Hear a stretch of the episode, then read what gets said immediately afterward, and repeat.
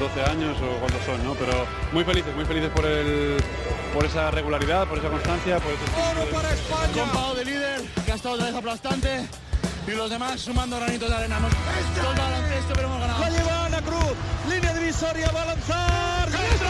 ¡Dentro! ¡Dentro! ¡Dentro! Se me ha parecido la Virgen y, y nada, muy contenta. Me volví loco el primer día que pisé la cancha, no me volví loco. Dije que venía esto, la puta. Lo dije, ¿eh? Dije que venía esto.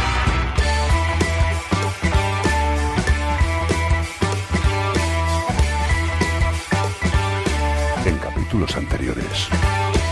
Tengo miedo de dejar el baloncesto, la verdad. Es- tengo miedo que porque no sé si me voy a estar tan bueno en otras cosas como esto. Es lógico que tenga miedo.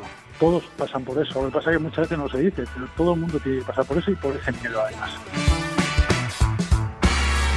A mí me han dicho que su abuela fue una pionera del baloncesto croata. Ella fue el cul- culpable por todas estas generaciones que han jugado en mi familia al baloncesto.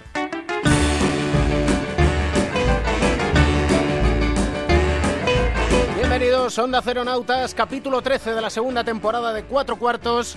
Marco Popovich le debe a su abuela la pasión por el baloncesto. Hoy, a buen seguro, son abuelos aquellos que hace 70 años empezaron a ver a un grupo de chavales jugar al baloncesto en el Colegio Ramiro de Maeztu de Madrid.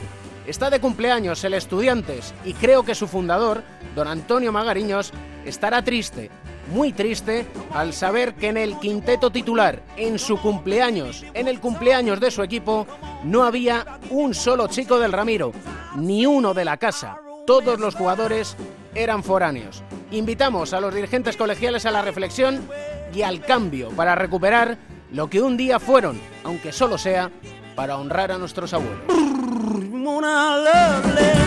El baloncesto se juega en cuatro cuartos. David Camps.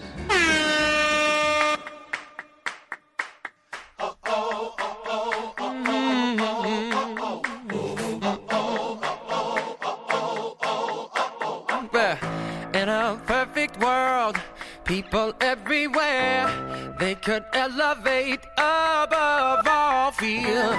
Vamos a charlar con un hombre del renacimiento, le podría decir. Aparte de que es buen amigo, lo cierto es que teníamos muchas ganas de verle sobre una cancha de baloncesto. Don Nacho Martín, ¿cómo estás? Hola, ¿qué tal? Felicidades, ¿eh? Muchas gracias, lo agradezco. Porque ha pasado mucho tiempo desde que te vimos la última vez y otra vez vuelves a sentirte jugador, ¿eh? Pues sí, ha pasado demasiado tiempo, mucho más de lo que tenía que haber sido, pero, pero bueno, como dices tú, ya estoy de vuelta y eso, contento de, de sentirme jugador otra vez y de sentirme útil. Trece meses después, que se dice pronto, ¿eh? Sí, se dice pronto, pero se hicieron muy largos. Demasiado largos. Demasiado largos, claro que sí, porque eh, en principio la lesión que yo tuve eh, tenía que ser la mitad, más o menos, y nos hemos ido al doble, pues por dos operaciones y dos rehabilitaciones. Dos operaciones, dos rehabilitaciones. Supongo que eso va mermando, ¿no?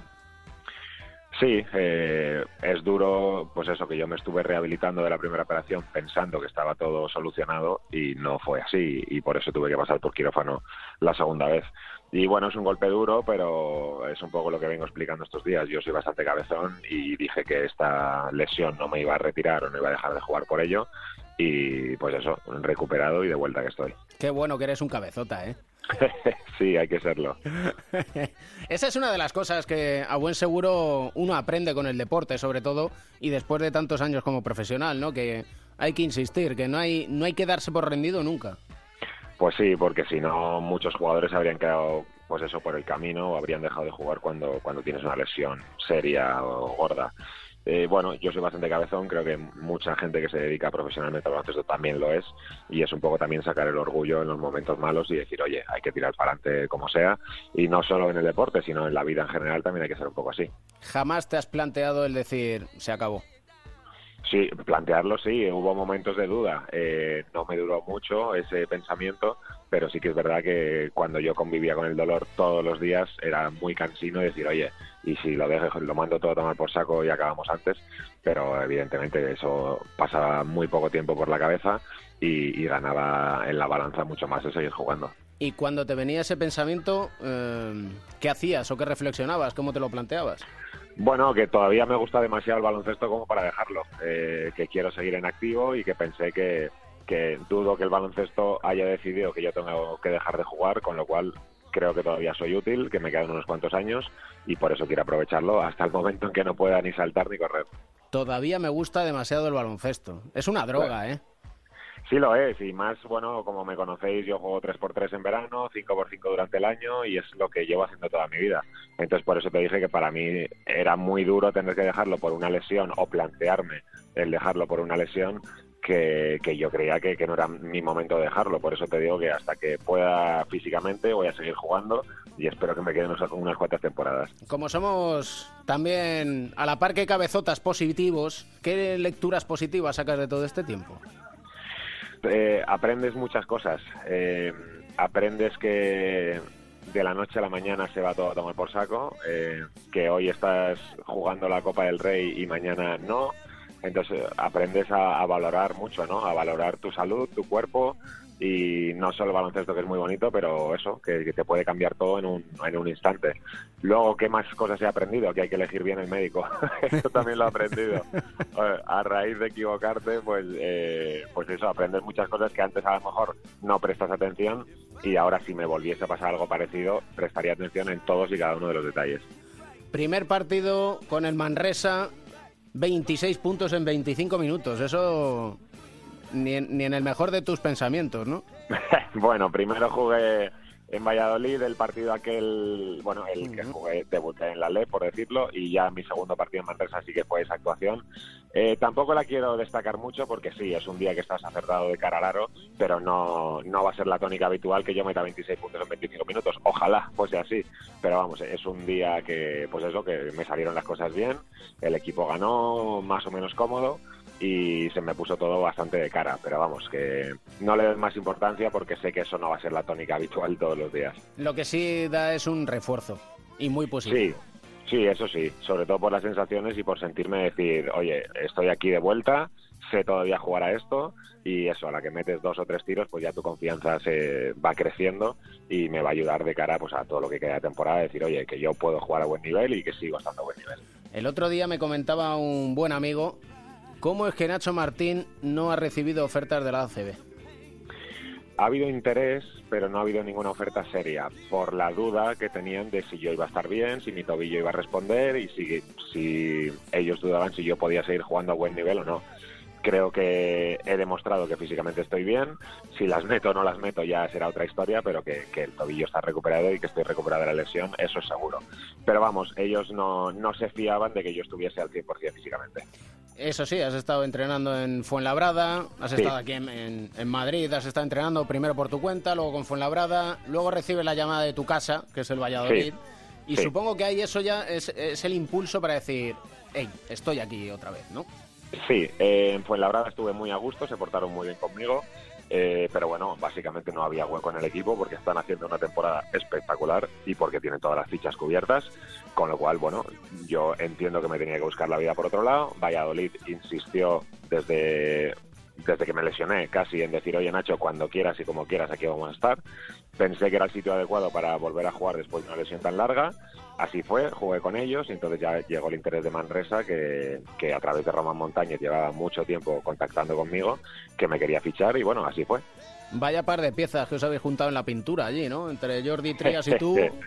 Sí, es espectacular cómo juega Jordi. Yo, lógicamente, ya lo conocía de jugar contra él 100 veces, pero cuando lo tienes en el equipo y lo ves día a día, es, es tremendo cómo domina esta categoría. Y es yo, en ese sentido, y no es por intentar sacar siempre el tema del jugador español en la ACB, pero jugadores como tú, como Jordi Trías, Xavi Rey, que está en Turquía, y otros tantos como Pedro John Parr, que se tiene que marchar a, a Italia, y podríamos seguir uno detrás de otro. ¿Cómo es que Jordi no está en la ACB, tú? Pues no sé si habrá recibido ofertas o no, o si la gente ya piensa que a lo mejor es muy veterano, no lo sé. Pero vamos, a esto te respondo fácilmente. Eh, les da igual. A, a los clubes ACB les da igual un jugador español que un esloveno, que un lituano, que un turco. Les da exactamente igual. Ahora estamos peleando con lo de los cupos y tal, pero algún día desaparecerán los cupos y cada día habrá menos jugadores españoles en la liga. Que espero que no sea así, pero que tiene la pinta de que vamos en esa dirección. Sí, porque fíjate tú, con el tema de las ventanas, qué bien, entre comillas, ha venido todo el follón que hay entre la Claro. Euroliga y la FIBA para que el gran público, ya no digo los que somos unos enfermos del baloncesto, el gran público conozca a gente como Sergi García, a Claro. todos los jóvenes, Barreiro, etcétera, etcétera. ¿eh? Sí, eh, bueno, eh, nosotros estamos representados por una selección espectacular, ¿no? Los Gasol, Navarro, etcétera, pero detrás hay mucha gente que sabe jugar y yo creo que esta selección que se la llamaba B demostró que en España hay muy buenos jugadores, que hay mucho talento y que a lo mejor eran jugadores no tan conocidos, pero que cumplieron el papel que, que les mandaron.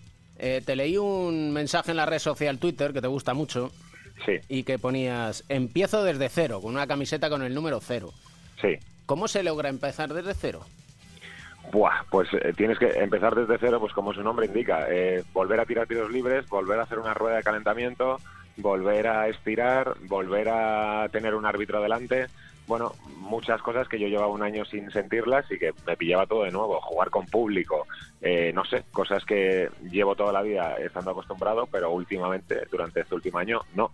Entonces, bueno, me he adaptado rápido, pero sí que el primer partido en Valladolid estaba muy nervioso de decir, es que empiezo de cero realmente. Y luego ya cuando empiezas a jugar se te olvida un poco, ¿no? Esa presión o esa tensión, pero sí que para mí fue empezar desde, desde el inicio, desde el principio. Pues ahora que dices lo de empezar desde el inicio, yo recuerdo la primera vez que vi a gente alrededor de mí cuando iba a lanzar un tiro y eran mis padres y, est- y estaba acongojado. Ya. Digo, ¿cómo tú, que eres de la generación del 83, Sí. que llevas ya vueltas y vueltas y que sabes, sabes de qué va esto? Y digo, ostras, ahora me estoy incluso poniendo nervioso yo de pensar, se pone Claro. nervioso Nacho. Sí, bueno, son detalles como, por ejemplo, yo que sé, pasa por tu cabeza. Imagínate que el primer tiro no tocó el aro. O que la primera vez que penetra canasta me la boto en el pie. Yo que sé, son tonterías que no tiene por qué pasar, pero que, bueno, es que llevas mucho tiempo sin jugar. Si pasara sería dentro de, de lo lógico, ¿no? Sería algo normal. Pero bueno, gracias a Dios no pasó, no toqué el aro en todos los tiros y no me la boté en el pie, pero sí que entra el nerviosismo de decir, ¿y si se me ha olvidado cómo funcionaba esto? Mm, Decía que eres de los últimos renacentistas y es que aparte del baloncesto eres un hombre inquieto a más no poder. Entre Sí. otras cosas te encanta la música. Bueno, en sí, Sí. podemos decir que eres músico. Ah, buf, igual sería decir demasiado, pero que me apasiona la música, sí, eso está claro. ¿Te ha servido en todo este tiempo? Bueno, con la música pues te evades un poco de, del día a día y de los entrenos y de la rehabilitación y de la piscina y no sé qué. Entonces la música me servía para desconectar un poco. Ahora, como dices tú, que soy un, un culo inquieto y estoy siempre en mil cosas, eh, quiero aprender a pinchar. Entonces me estoy, pues eso, me voy a comprar una mesa tal y me voy a poner para aprender a, pues a ver cómo funciona el mundo del DJ. O sea que lo que te digo, aprendiendo cosas. Y eh, solemos terminar cada charla, cada cuarto, pidiendo una canción. Eh, la que está petando ahora es la nueva de Drake, que se llama God's Plan, que es un poco, bueno, ha petado mucho en la NBA, LeBron salió el otro día en el gimnasio con esa canción y tal, y bueno, es lo que está sonando ahora, me gusta, y lo que te digo, está como de moda ahí en Estados Unidos. El plan de Dios. Eso es, sí señor. El plan de Dios no era que dejaras esto, ¿eh? Eso espero, ni el de Dios ni el del baloncesto. Hombre, es que hay una cosa muy importante que yo no sé si ya uno llega a un momento en el que se lo llega a plantear y es que se es necesario dejar al baloncesto y no que el baloncesto te deje a ti. Claro. Yo estoy repitiendo mucho últimamente, yo dejaré el baloncesto cuando yo quiera y como yo quiera. Es decir, pues en el momento que no me vea bien o que no sea útil, diré, pues mira, hasta aquí he llegado. Pero no me gustaría que eso, por una lesión X, el baloncesto me, me aparte de su vida. Podemos contar los entresijos de esta charla y es que llevamos mucho tiempo hablando y diciendo, oye, que el cariño siempre lo tienes. Y me dices, oye, cuando vuelva a jugar entonces charlaremos. Y, y dicho y hecho, ¿eh? Claro que sí, claro que sí. Es que te echábamos de menos en las canchas, ¿eh? Porque hablar está muy bien fuera de ellas, pero si no te vemos vestido de corto con esa camiseta, esos pantalones amplios, esos tatuajes, ¿eh? Claro, claro, sí, sí. Bueno, hay, hay mucha gente eh, que me lo ha dicho, desde eso, periodistas, compañeros de, de, pues, de, de profesión y bueno, mucha gente con la que tengo relación de decir, tío, te echamos de menos, está bien lo que dices tú, hablar por WhatsApp y por teléfono, pero que tenemos ganas de, de volverte a ver en una pista. Y bueno, así es, así es y espero que vaya para largo. El baloncesto te quiere mucho. Y como tú le quieres, pues esto es una historia de amor como en las películas de Hollywood. ¿eh? bien, bien, eso suena bien. Eso suena genial y que sobre todo que tenga un final muy feliz, ¿eh? Muy bien. Y que pues sea eso- dentro de un montón de tiempo, tú. Eso es, eso es. Mínimo, mínimo 3-4 años me tienen que quedar. Oye, ¿y cómo es de que te gusta Drake tanto? Bueno, Drake me mola desde el principio que salió ya hace un montón de años y tiene las dos vertientes, ¿no? Canta, rapea, las letras están muy bien, habla mucho de temas personales, su sex, tal, dramas que ha tenido y me gusta, tío, me gusta. Un día me pasas algo de lo que hagas, ¿eh? Venga, ok, te mantendré informado de todo. Un auténtico placer, muchísimas gracias y felicidades por estar aquí de vuelta, aunque de vuelta está quien se va y tú nunca te has ido. Muy bien, muchas gracias, un abrazo grande.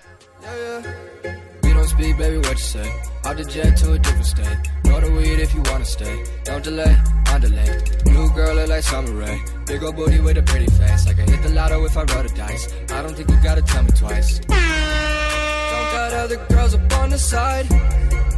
But I wouldn't put that on my life. I got cash behind that picture painted. That's cause money is a frame of mind. Gotcha. Simmons back the other way. Westbrook is 0 for 4. Good show and go. Embiid detonates on Westbrook and stares him down. 585 is my home code. Hey, we go to customs north of Buffalo. Tell the greats I'll make my way. Yeah, till the face go MIA. Hey, will I go off? Yeah, I may. Hey.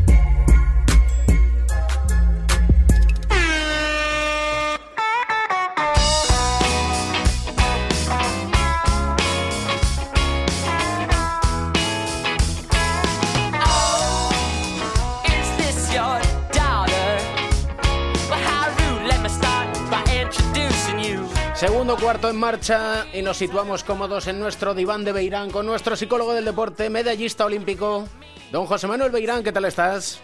Muy bien, ¿y tú? ¿Qué tal? Pues muy bien, la verdad es que muy contento de hablar y de charlar con un hombre que vuelve al baloncesto después de 13 meses como Nacho Martín.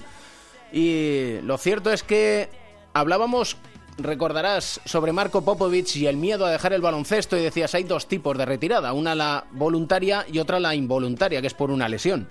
Y una de las cosas que nos dice es que era muy duro dejarlo por una lesión, precisamente.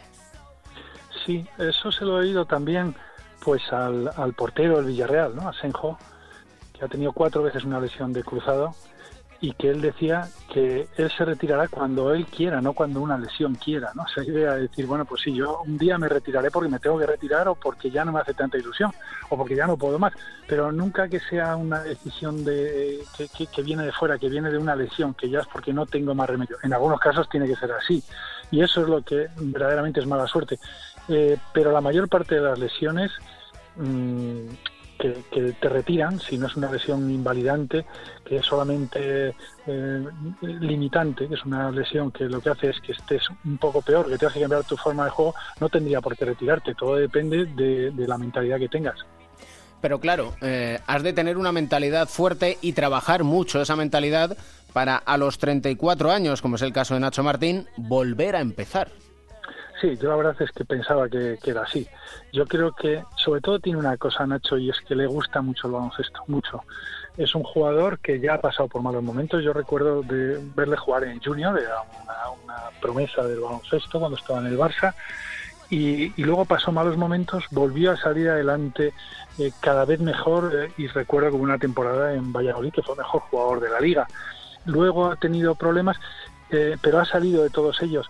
Pero mm, te das cuenta de lo que le gusta esto, porque mm, en verano, ese- bueno, yo creo que es el jugador español más importante que tenemos en los 3 contra 3. Todos los veranos está jugando 3 contra 3. Está en la selección española de 3 contra 3 y si no es así está jugando en la calle, pero está siempre jugando, le, le encanta el baloncesto. Entonces es muy difícil que una persona así mm, deje de jugar, que no sea él el que tome la decisión de dejar de jugar eh, de forma profesional, que estoy seguro de que seguirá jugando después, que ese es uno de los objetivos que siempre desde que empieza a jugar un joven deberíamos tener, que cuando ya sea mayor siga haciendo deporte, siga jugando a baloncesto. Yo creo que eso sería el objetivo más bonito de todos. Y uno de los aprendizajes que tenemos es que esto nos sirve para dejar de mirar el DNI. Sí, así es. El, el DNI te empiezas, empiezas a, querer, a, a ser viejo cuando tú te crees que eres viejo. Eh, tenemos ejemplos continuamente de los dos casos, pero por ejemplo ahora Federer que acaba de ganar otro gran slam, eh, cuando le preguntaron que, que ya que con, con su edad eh, seguir ganando y él dijo que lo único eh, la única manera de retirarte es cuando ya no tienes pasión por el, por el deporte, cuando ya no disfrutas y lo único que tiene que hacer es no creerse eso y sobre todo luego planificar bien la temporada. En el caso de, tenis es distinto, puedes ir eligiendo los torneos, puedes entrenar mejor pero, pero menos intensamente a lo mejor, en baloncesto no porque es un deporte de equipo, pero que, que tú solamente eres viejo cuando te crees que eres viejo. Y a los 34 años hablamos de un hombre que ha sido elegido mejor jugador de la Liga Endesa, que ha sido internacional, que ha estado en clubes de élite y que ahora empieza no solo de cero, sino en una división inferior. ¿Cómo todo eso lo puedes canalizar para seguir siendo un profesional de alto rendimiento? Yo creo que porque eso lo ha hecho siempre. Y los buenos jugadores es lo que hacen. En otra medida, cada temporada, cada temporada que empiezan, están empezando de nuevo. Sea, estás mm, volviendo a jugar con, con, con una ilusión renovada, estás en verano deseando que, que empiece la liga, que empiecen los entrenamientos. Cuando ya no estés así es cuando ya puedes empezar a decir, bueno, a lo mejor ya es hora de que me vaya retirando. Y entonces yo creo que eso es lo que se hace cada año. Lo que pasa es que él ha tenido que hacerlo de una manera más brusca. O sea, no, no ha sido cada año, sino que él hasta ahora muchos meses sin jugar, más de un año sin jugar, sufriendo. Y precisamente ese sufrimiento es el que hará que ahora disfrute más jugando. Y cuando un jugador disfruta es cuando mejor juega. Yo he visto muy pocos partidos que lo que ha hecho, ha jugado uno en Valladolid y ahora en Manresa, porque es uno de los jugadores que voy siguiendo, como sigo durante todas las semanas a muchos jugadores que me interesan y he visto que lo ha hecho fenomenal y no tengo ninguna duda de que lo va a hacer bien. Ilusiones renovadas. El día que no tengamos ilusión, lo dejamos. Y como siempre tenemos ilusión y como siempre queremos aprender, pues aquí seguimos, dando guerra, que es de lo que se trata. Y seguiremos, sobre todo ilustrando en torno a la psicología del deporte, en torno a, por ejemplo, estos 13 meses que ha pasado Nacho Martín, que ha necesitado trabajar y mucho en el aspecto mental, porque es muy duro el hecho de no poder hacer lo que más te gusta. Y en el caso de Nacho Martín, como nos ha dicho, es el baloncesto, y es que lo adora. Y así es. Así es. Y, y otra cosa que te quería decir es que todos los todos los deportistas, todos los deportistas medianamente importantes y por supuesto los importantes mucho más, son muy interesantes. Es muy interesante su vida, lo que piensan. Lo que pasa es que es mucho más importante en las entrevistas las preguntas muchas veces que las respuestas. Entonces, depende qué preguntas le hagamos, va a ser muy interesante. Y estas entrevistas que estás haciendo y esta de Nacho son, son entrevistas muy interesantes porque lo importante son las preguntas. Sobre todo, lo importante son las respuestas que me vas a ruborizar. He aprendido mucho de maestros como tú. Muchas gracias, profesor. A ti, muchas gracias.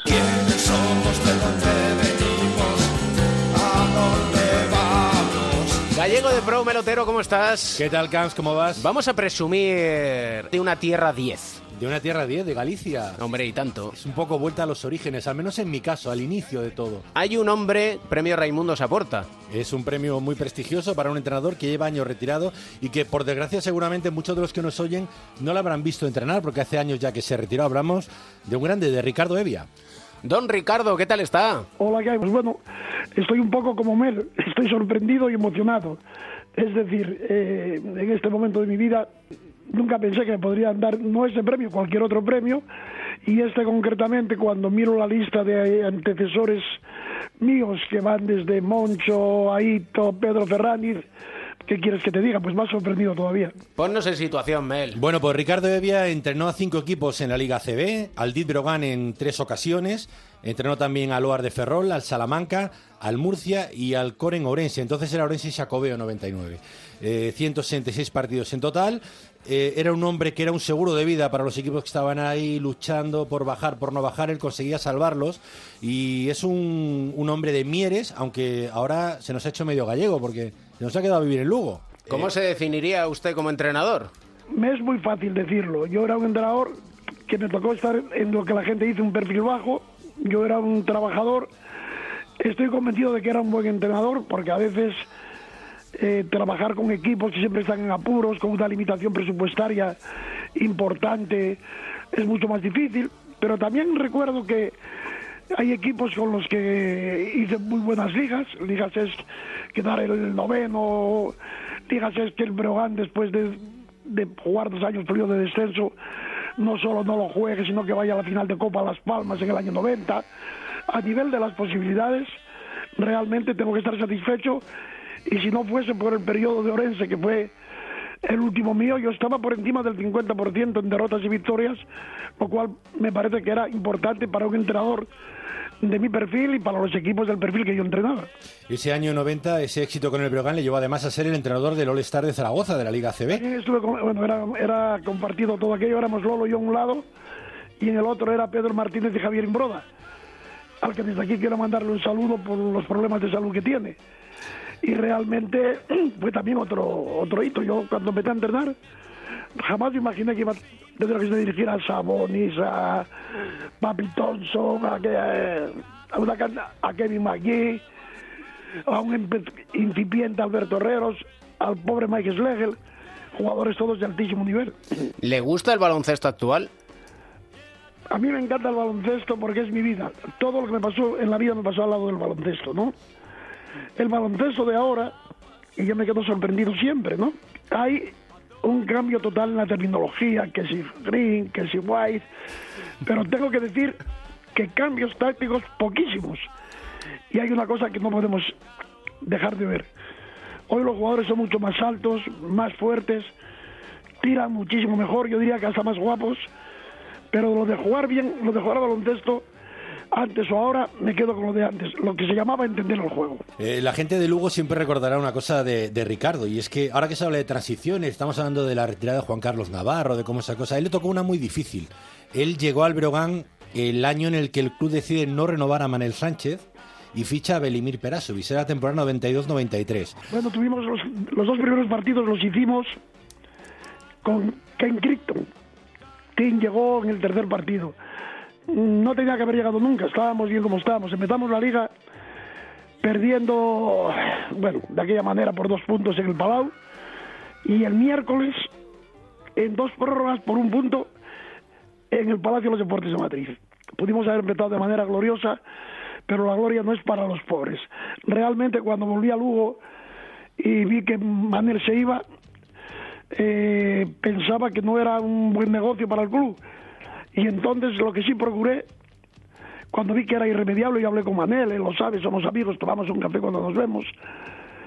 Eh, en estas historias, la verdad, siempre se difumina un poco. Lo cierto es que yo dije que en el sitio de Manel había que traer el mejor jugador del equipo, porque si no tendríamos un problema todo el año. Cualquier jugador que no fuese mucho mejor que Manel estaría cuestionado siempre y tendríamos siempre un problema. La solución vino de la mano de Peras, que aquel año jugaba en La Coruña porque su equipo con la guerra de Yugoslavia hacía como local la Euroliga en Coruña y creo que fue un gran acierto porque es un jugador, fue un jugador admirable y en Lugo hizo, hizo creo hasta escuela a la hora de entrenar, no tener horas para el ocio, entrenar ya de Navidad, ya de Año Nuevo, bueno, creo creo una escuela Peras en Lugo. Y yo también quería, para explicar un poco lo que es eh, Ricardo, yo he tenido la suerte, gracias a la sexta, de hacer muchos banquillos de la selección española, pero uno de los primeros que hice fue en Chantada, en un partido de la Copa Galicia entre el Oar de Ferrol, que entonces entrenaba a Ricardo, y el Coren Orense. En aquel Oar en el que estaba Piñeiro, Aldrey, Ayer, Labodrama. Ganamos la ganamos la Copa Galicia, me parece. Sí, estaba haciendo la ronda de calentamiento y la Bodrama hacía la rueda casi andando, después hacía un mate descomunal, la gente tiraba el pabellón abajo, Ricardo le miraba así como, como de reojo y antes de empezar el partido le dice, Zed, ¿tienes ganas de jugar? Y la Bodrama le dice, sí, mister, sí. Lo sacó en el quinteto inicial, dos primeras jugadas, la Bodrama no Un defendió desastre. nada. Pidió cambio inmediatamente, debía ser el minuto, minuto, minuto y medio de partido, y le dice, me has engañado, no tenías ganas de jugar, descansa un rato, anda. Y lo sentó en el banquillo, a la estrella del equipo. bueno, tengo que decirte que yo mantengo una amistad a ultranza con, con Anice, que ahora vive en Málaga, y a veces uno choca, él hace su trabajo, yo hago el mío, y hemos tenido más de un encontronazo, pero leve siempre. Al acabar el partido, pues todo pasa, y te voy a contar una anécdota. Un día, de estos de discusión, yo le dije, oye, Seth, te voy a contar una cosa. En Mieres había una familia de amigos míos que todos eran negros, pero ninguno llegó a director de fábrica de Mieres. O sea que yo aquí de Mieres no soy el más tonto, ¿eh? Siempre que me manda un WhatsApp, que lo manda con frecuencia, a veces en cabeza, soy el director de la banda municipal de Mieres, tal que siempre estamos comentando. O sea que alguno puede interpretar No. eso como racismo, no sé, él sabía que era una broma. Zek también tiene... Tiene lo tiene suyo, ¿eh? Nosotros no vivimos sin el baloncesto y sin recordar a nuestros clásicos en esta sección con Melotero, que ya ve usted que siempre lo hacemos con cariño, aunque somos políticamente incorrectos también, ¿eh? ya le Me decimos. encanta, somos del mismo equipo. Un auténtico placer y muchas felicidades por el premio que lo merece. ¿Eh? Gracias, y debo decirte que tanto como el premio me sorprendió vuestra llamada para un programa como este de difusión nacional. Así que os estoy muy agradecido por sacarme del museo de cera y aquí estoy para lo que queráis. Un abrazo fuerte, Ricardo. Un abrazo a ti, Mel. Muchas gracias, de verdad.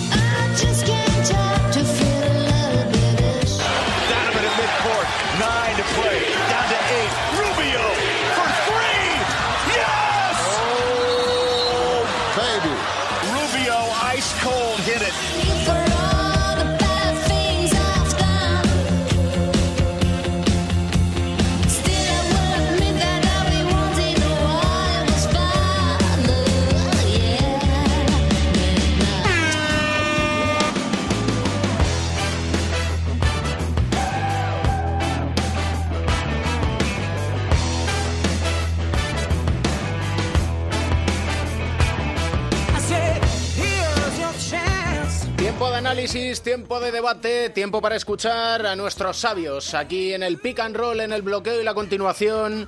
Pepe Catalina, Joe Llorente, ¿qué tal estáis? Muy bien, muy bien, estupendamente. Aquí estamos, un día más.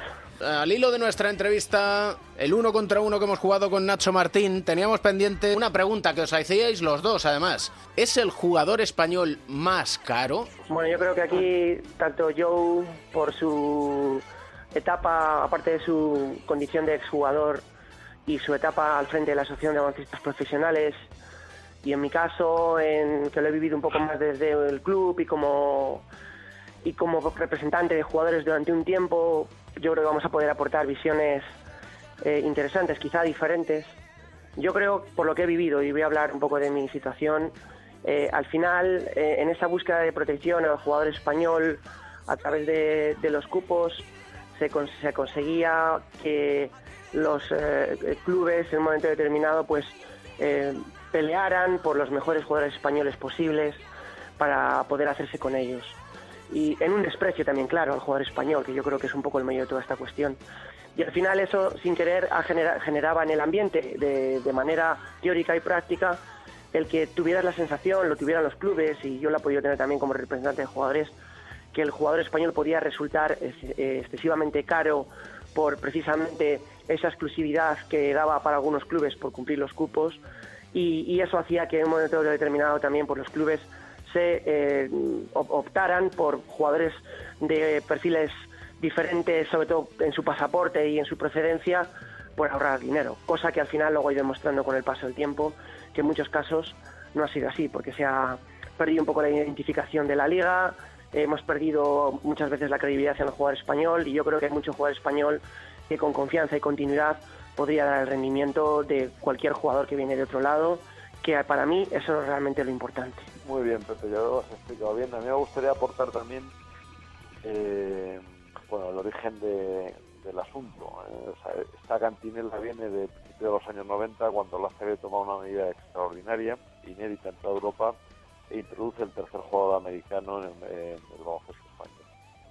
Una, una de las razones que da es que iba a igualar la liga, eh, eh, asunto que repitieron durante muchos años. Este eslogan fue repetido eh, constantemente e incluso da- da- daba un poco la impresión de que era así. Nosotros en un momento dado en la BP nos dijimos, "Va- vamos a ver si es verdad.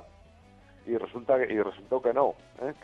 que en los años que estaba el tercer extranjero, el Madrid y el Barça habían ganado más títulos y habían llegado más veces a las finales de Liga y de Copa. Por una cuestión muy sencilla, porque el tercer extranjero que podía fichar el Madrid o el Barça era mucho mejor que el que podía fichar cualquier otro. Y otra de las cargas que introdujeron fue en ese momento fue esta, precisamente la de que los españoles eran más caros y que esta venía, esta medida venía a, regular el mercado. Eh, en fin, cuando se abrió definitivamente el mercado, lo que pasó es que los clubes se arruinaron gastando mucho más de lo que, ¿eh? si se suponía que los extranjeros eran más baratos, hubiera tenido que pasar lo contrario, ¿no? Porque a más extranjeros, eh, más estabilidad en los clubes y pasó lo contrario. Y precisamente lo que ocurre con el jugador español es lo que yo creo que dice muy acertadamente Pepe. El jugador español te va, te va a dar algo que no te va a dar nunca el jugador extranjero, que es identificación, que es mayor eh, entrega con el club en todos los aspectos y al final eh, unos intangibles que no se pueden medir en dinero, pero que sí se pueden, por supuesto, calibrar en, a la larga en, eh, en rentabilidad de todo tipo. ¿no? Eh, bueno, yo creo que el, ejemplo más claro eh, lo tenemos en el Real Madrid. ¿no? Hubo un momento en el que hasta Felipe Reyes está acabado, en el que el Chacho no valía para nada y en el que el club andaba completamente a la deriva. Y yo me pregunto cuánto valdrían hoy eh, Felipe Reyes, Sergio Rodríguez, eh, Yul, eh, Rudy Fernández, etcétera, si los tuvieran que traer del extranjero.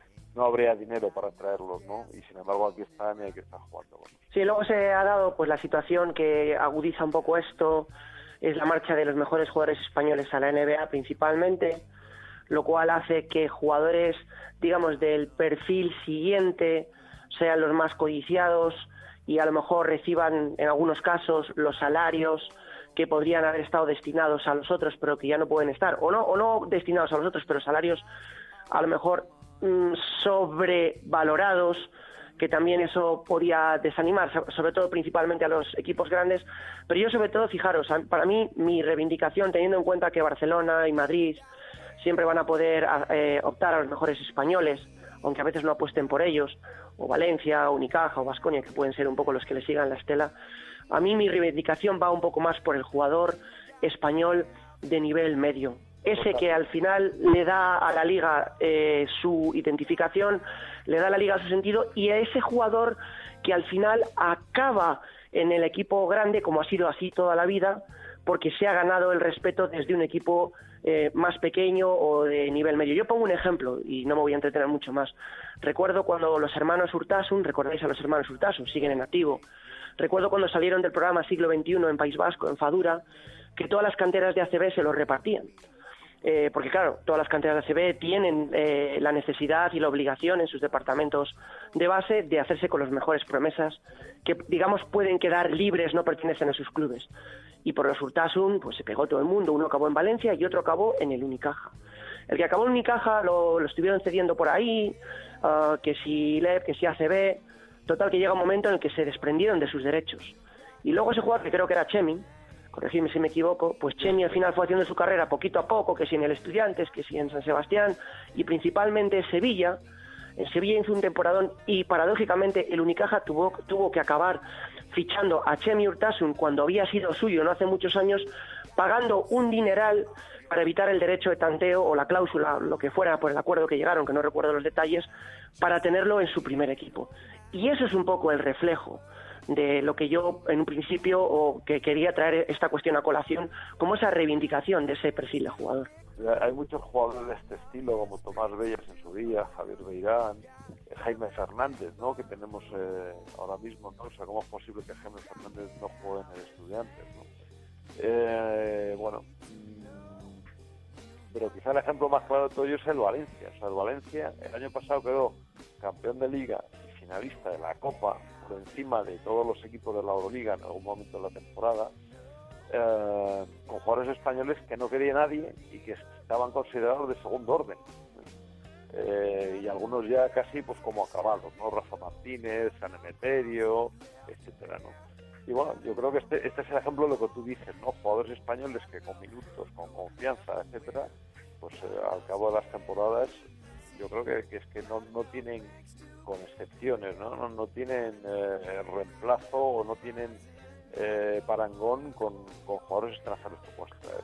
Por todo lo que dan además, ¿no? De, de- de estabilidad en el club, de, de estar siempre a las duras y a las maduras, etcétera. En esta época, en estas épocas de crisis en las que los clubes han andado con problemas de dinero, muchos jugadores extranjeros se han ido, eh, incluso a mitad de temporada, y los jugadores españoles han aguantado ahí siempre tirón. Así es, y luego yo se produce eh, en el caso de Valencia que sigue apostando por esa filosofía, que pierde a Oriola pero ya tenía fichado a Alberto Abalde, que tiene problemas en el puesto de base para el futuro, bueno ya los tiene en el presente y además graves por lesiones, y se trae a Sergi García de Zaragoza, y luego ha habido un- un- una cosa que normalmente no hay mal que por bien no venga en esta vida, o a veces suele ser así también, que ha sido la- las famosas ventanas FIBA, en la, en la que yendo con esa selección de jugadores que en, en circunstancias normales nunca irían a la selección, pues nos han demostrado y se han reivindicado. Y yo creo que además lo hablamos en ese programa, le hemos cogido aprecio, cariño y respeto a todo ese tipo de jugadores que no se les ve tanto, que no son tan mediáticos, jugadores españoles,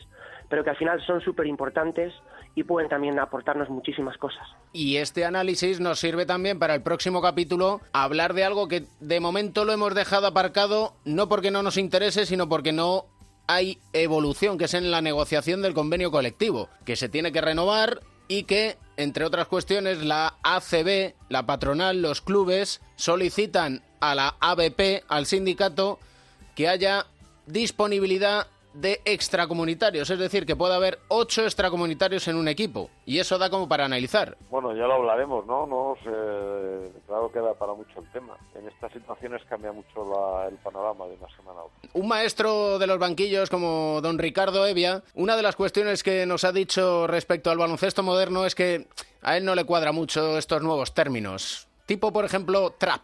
¿Qué es un trap? Bueno, un, un trap se decía ya antiguamente cuando hay dos jugadores que, que van a hacer eh, que van a defender a uno solo, ¿no? Eh, a encerrarlo, preferentemente en, en las esquinas. Y eh, bueno, nosotros nos extrañó cuando vino Josh Kahn que esta terminología no, no se empleaba ya, ya. O sea, él, eh, él decía, eh, en fin, perdóname mi pronunciación de inglés de los montes, team, ¿no? Decía, aquí hacemos un team. Y digo, bueno, pues vale. Y, y luego, sin embargo, pues otra gente lo ha seguido empleando después, etcétera. Pero bueno, no es más que, creo yo, más que un dos contra uno en, en, en las esquinas. Pero, en fin, se podría decir en castellano, pues eso, eh, doblar, encerrar. eh, Al final el trap es una trampa. es una Y trampa. es una trampa, que es un poco lo literal, que es...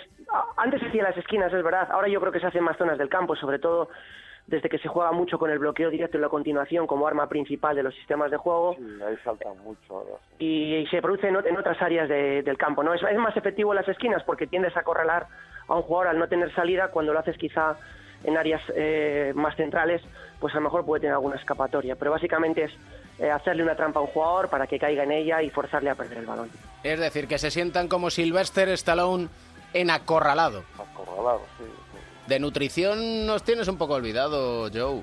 No, no me pasan los guiones del programa, tío. Entonces yo no, no preparo, tío. Me, me, lo- me dices ahí un minuto antes de empezar, pues no, no. Estoy, yo, no- yo estoy en la camilla ahora que me están dando masaje, tío. Pues para el capítulo 14, recomiéndanos una dieta. Preparamos algo, venga, va. Cualquier consejo alimenticio, nutricional, que pueda salir un poco de lo que ya conocemos y que nos pueda decir yo en el próximo cuatro cuartos, seguro que nos vale. Un placer siempre aprender con vosotros de baloncesto y no nos sentimos acorralados aquí, ¿eh? Fenomenal, no, no, no, to- total libertad para decir, eh, me, me siento muy libre para expresar mis opiniones. Siento lo mismo. Un abrazo, hasta la próxima. Un abrazo.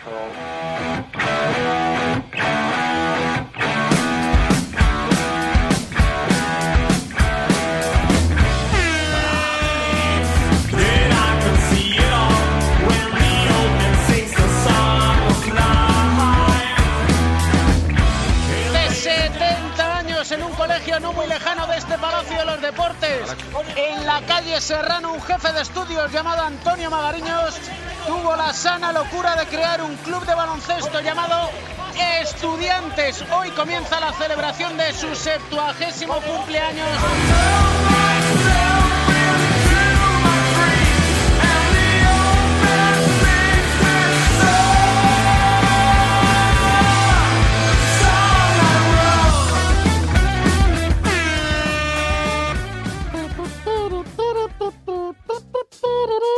Chachista ilustrado, ¿cómo está usted? ¿Qué tal, Raymond? Muy bien. Oye, para tener 70 años se te ve jovenzuelo, ¿eh?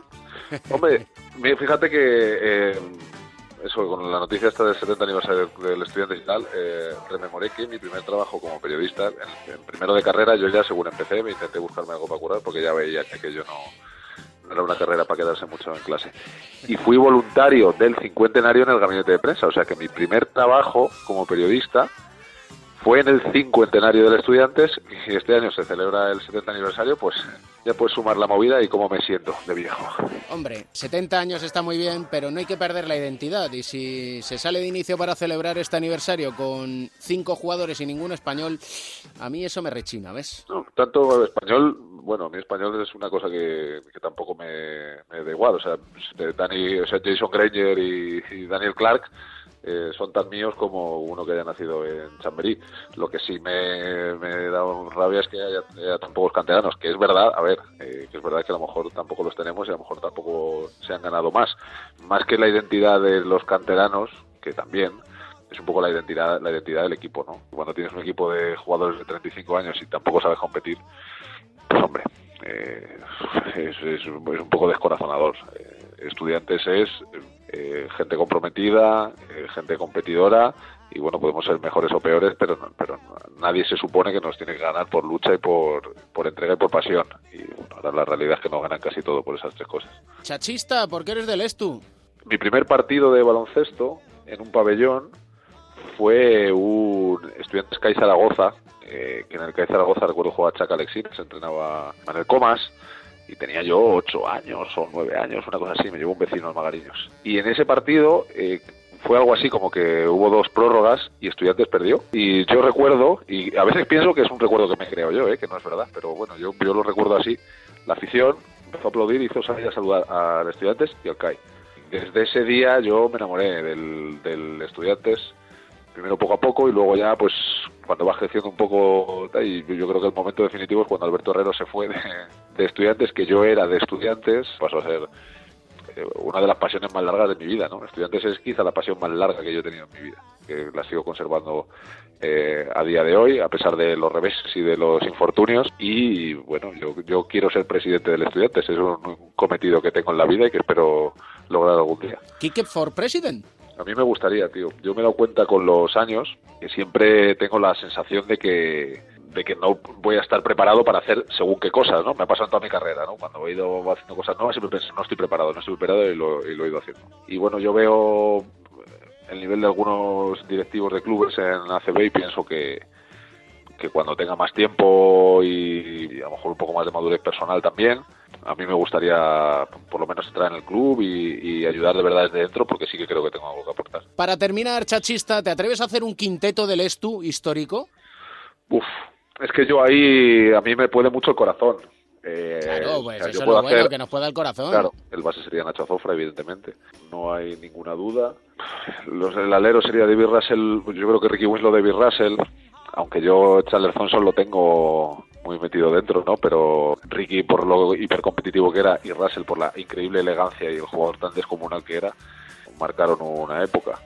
Claro, y pues te dejas fuera a Carlos Jiménez, eh, bueno, es, complicado, ¿no? Es complicado. Y luego por dentro, evidentemente, Pinone tiene que ser uno. Y el otro pivo, en mi corazón, es Sean Van Diver. Eh, pero era tan buena persona, tan gracioso, eh, enseñaba tanto a todo el mundo con su ejemplo y luego era un tipo de jugador que a mí me gusta mucho, que es el, pivo con clase, con el culo gordo, ¿no? Recuerdo que una vez me dijo, voy a adelgazar pero jamás perder el culo.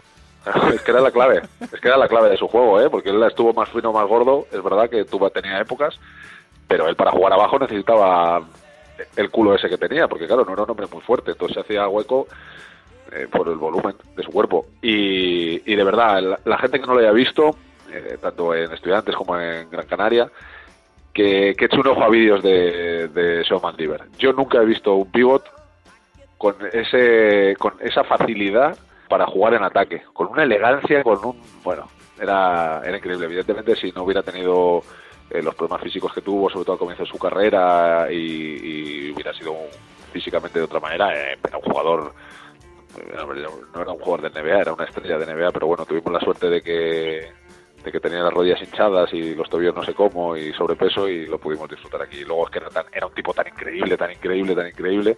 Nacho Azufra cuenta anécdotas de él, de, de cenar con él y eso que te mueres de la risa. Era absolutamente genial. Somos unos románticos, chachista, y así Sí, seguiremos. Eso es así. felicidades sobre todo al estudiantes porque, sea como fuere, cumplir 70 años Sí, es para celebrarlo. Sí, que sean muchos más. Y yo creo que el club sigue haciendo muchas cosas que están muy bien y otras que no tanto. Pero bueno, vamos a intentar todos eh, ayudar al club en lo que podamos y en eso sí, sí que es una actitud muy de estudiantes, ¿no? La de que el aficionado quiere ayudar al club y en cuanto tienes la más mínima relevancia en alguna esfera de la vida la utilizas para ayudar al estudiante, ¿no? Eso es como muy tradicional, ¿no? El que tiene una empresa de no sé qué, pues intenta ayudar al club patrocinando, que tiene intenta ligar a alguien para que ayude al club, bueno, que ese espíritu no se pierda y que poco a poco podamos hacer cositas. Yo, yo veo a ese junior nuestro y digo, madre mía, que, que- pasen ya estos cuatro años y que, y que los podamos ver a muchos en el primer equipo y que vengan tiempos un poco mejores. Eh, Yo desde, de este año esperaba bastante más, sinceramente. Creo que estamos perdiendo muchas oportunidades porque no somos competitivos. Y pues, un, un equipo con, con jugadores de, eh, americanos de 35 años puede ser muchas cosas, pero que no sea competitivo es un desastre absoluto. Así que bueno, El espíritu de los Fraggles siempre, chachista. un abrazo, tío. Un abrazo enorme. Trash talking. ¿Qué dices? Ya estamos con la burra brincos. ¿Qué pasa? ¿Cómo estáis, chicos? El hombre de Daytona. Sí, señor. Papá de Mateo Edusel, algo tendrá que decir al respecto. Aquí estamos con, con Mateo, aquí jugando y con, y con Lucas. Así que conexión Daytona. Conexión Daytona, está conexión en Miami con Nacho García y el ya Talking. Trash Talking ahí, Hombre, eso. si es que, ¿qué tal, Mateo? Tras Edu? conexión. Muy bien, a tope, ya sabes, superando pruebas, seguimos ahí promocionando y difundiendo la donación de médula, algo que ahora, bueno, la normativa ha cambiado de una forma un poco extraña y ahora solamente se puede ser donante de médula en España, entra en ese registro hasta los 40 años, pero bueno, vamos a ver si siguen haciendo cosas para aumentar esa base de donantes de médula, que son esperanza de vida para otros tantos que necesitan ese trasplante para seguir sí o sí. Oye, eh, Edu, me contó la jefa que el tema de, de Valladolid salió de maravilla, ¿no? Vamos, espectacular. me alegro un montón.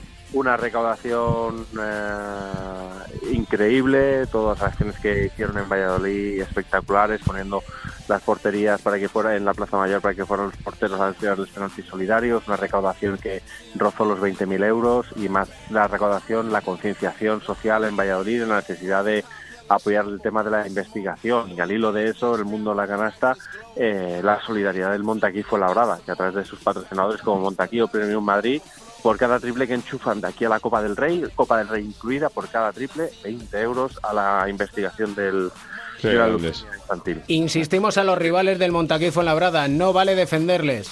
No Eso vale, es. no vale. Que ya, si dejen quieren, a Popovich libre. si quieren ganarles, que lo hagan, pero no a base de defensa al triple. A mí me extraña que la ACB todavía no haya sacado un decreto ley, ¿no? Para estos últimos partidos, ¿no? No se defiende el perímetro. Oye, de- bueno, lo que no es defendible es papá, papá Bol, ¿eh, Pereiro? Bueno, estamos ante un nivel de, de estupidez supino. O sea, Y el juego Eh, que te da la Además, no, pero te, te voy a decir, sí, me da, pero eh, creo que Lonzo Ball no tiene nada que ver con su familia. Eh, le veo completamente aparte del tema. Y no sé si por ahí responde un poco el hecho de que eh, papá se haya llevado a Liangelo y a Lamelo a, a Lituania. Eh, lamentable primer partido de los dos. Cero puntos y menos seis de valoración en el debut de los dos en Lituania. Los dos partidos que han jugado después han sido más de lo mismo. Eh, algo mejor Lamelo que Liangelo, que no vale directamente ni para pasar la, la mopa. Así que estamos en esa circunstancia. Esa una. Y la otra que le va a encantar a, a Edu y a ti, David. Sabéis que hay un rumor de traspaso entre Cleveland y Los Ángeles Clippers eh, por eh, Tristan Thompson y eh, Ayman Sampert eh, a cambio de, eh, de André Jordan y Lou Williams. Eh, bueno, ¿sabéis cuál es el motivo principal, eh, según TMZ, de este traspaso? El motivo de que Tristán no esté tristón, El motivo es que Tristán no esté tristón eh, y que como va a nacer Tristarín, eh, pues parece ser que eh, serían las Kardashian las que estarían enredando la posibilidad de llevar a Tristán a Los Ángeles en plena conversación con gente de Cleveland para arreglar un poco esta película. O sea que si ya hemos llegado a este punto en la NBA, señores, yo soy su más fiel seguidor. Eso sin lugar a dudas. Bueno, eso al hilo, Kim Kardashian eh, salió al paso y puso muy mal a, a Lamar Odom, ex marido de, de la actual mujer de, de Tristan Thompson, cuando él dijo, bueno, pues esperaba que fuera a haber algo, ¿no? Eh, Toda una posibilidad de reconciliación, pero ya me di cuenta que después del cuarto jugador en NBA ya se había acabado. Y Kim le respondió, quizás en el cuarto prostíbulo también nos dimos cuenta que se había acabado lo tuyo con, Esto es. con mi hermana. Y ojito que no haya un quinteto en ambos casos. Oye, ¿es posible que el hijo de, de Tristán y Kim Kardashian eh, nazca con 8 kilos o así? No, no. 8 kilos. No, porque entre el, entre el, el cuerpazo de tu prima y el... 8 kilos son muchos kilos, ¿eh? ¿Cuánto pesó Lucas, Mateo? Yo creo que cuatro, doscientos. Bueno, pues entonces es normal que pueda ser el doble, ¿no? Sí, sí, sí, teniendo en cuenta la genética, puede ser. En fin, Hay que hablar de no- todo un poco. que hablar absolutamente de todo y sobre todo con sentido del humor, incluso para las historias de superación, porque le hace falta y buen sentido del humor a nuestro protagonista, Edu. Sí, Sam Van Rossum, que el otro día tuvo una caída como muchas que vemos en las canchas, ¿no? Pero con la mala suerte que se ha desplazado no sé cuántas vértebras de la espalda prácticamente en esa temporada, tres, cuatro meses de, de, baja, con suerte aparecerá el último tramo final. A mí Sam Van Rossum me parece super clase, un jugador de esos que siempre me gustaría tener en mi equipo, hizo muy buena carrera en Zaragoza, de allí dio un salto al, al Valencia, mala suerte siempre acompañado por las lesiones y de hecho el año pasado acabó la temporada, estuvo acabó la temporada lesionado, el Valencia dijo que no seguía, se despidió de la afición del Valencia con una emotiva carta en la que incluso demostraba su arraigado valencianismo llamándoles xiquets a todos, dice seguiré siendo fan vuestro y, y llegó a sonar incluso para el Real Madrid el pasado verano con la lesión de Jules, pero había muchas dudas en torno a cómo estaba esa rodilla. Él demostró con creces que está muy bien, eh, estaba muy bien en el Eurobasket y volvió a Valencia. Y ahora con la mala suerte que se ha lesionado y, va a pasar mucho tiempo en, la enfermería de, de Valencia. Ojalá que Sam Van Rossum se recupere y vuelva por sus fueros, que decía aquel, por sus fueros tiene que seguir Mateo recomendándonos música, Edu.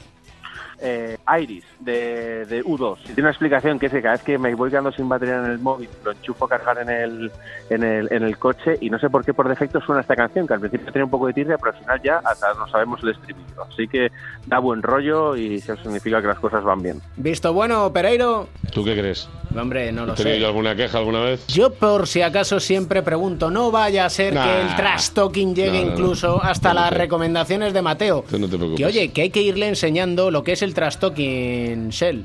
Sí, sí, el trash talking hay que, hay, hay que arraigarlo como una forma de vida. Esto es así. Pero ¿Cómo será eso como forma de vida? O sea, levantarte y que te digan, te he puesto a desayunar zumo de tal. ¡Bah! Y el zumo, ni que te lo hubiera pedido, hombre, ¿no? Entonces ya es quiero. empezar así, ¿no? Pues de ese palo, ¿no? Ahí, sí, no sí, quiero sí. tostada, quiero galleta. No, Eso, quiero galleta. Esta te la comes tú, pa, y te la tira, te la deja pegada con la mermelada en la, en la camiseta que es blanca ese día, además. Y por supuesto siempre la tostada, ya sabéis, cae del lado de la mantequilla. Amigo, claro. Amigos, así es. estamos con estas locuras. Un abrazo fuerte a los dos, locos. Un abrazo, Un chao, abrazo. chao.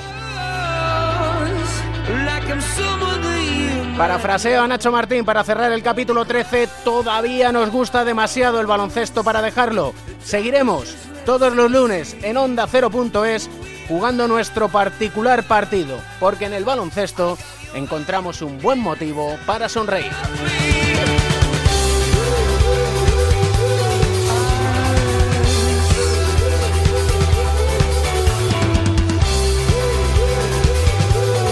El baloncesto se juega en cuatro cuartos. David Camp. We are born. Forget the very reason we came. But you, I'm sure I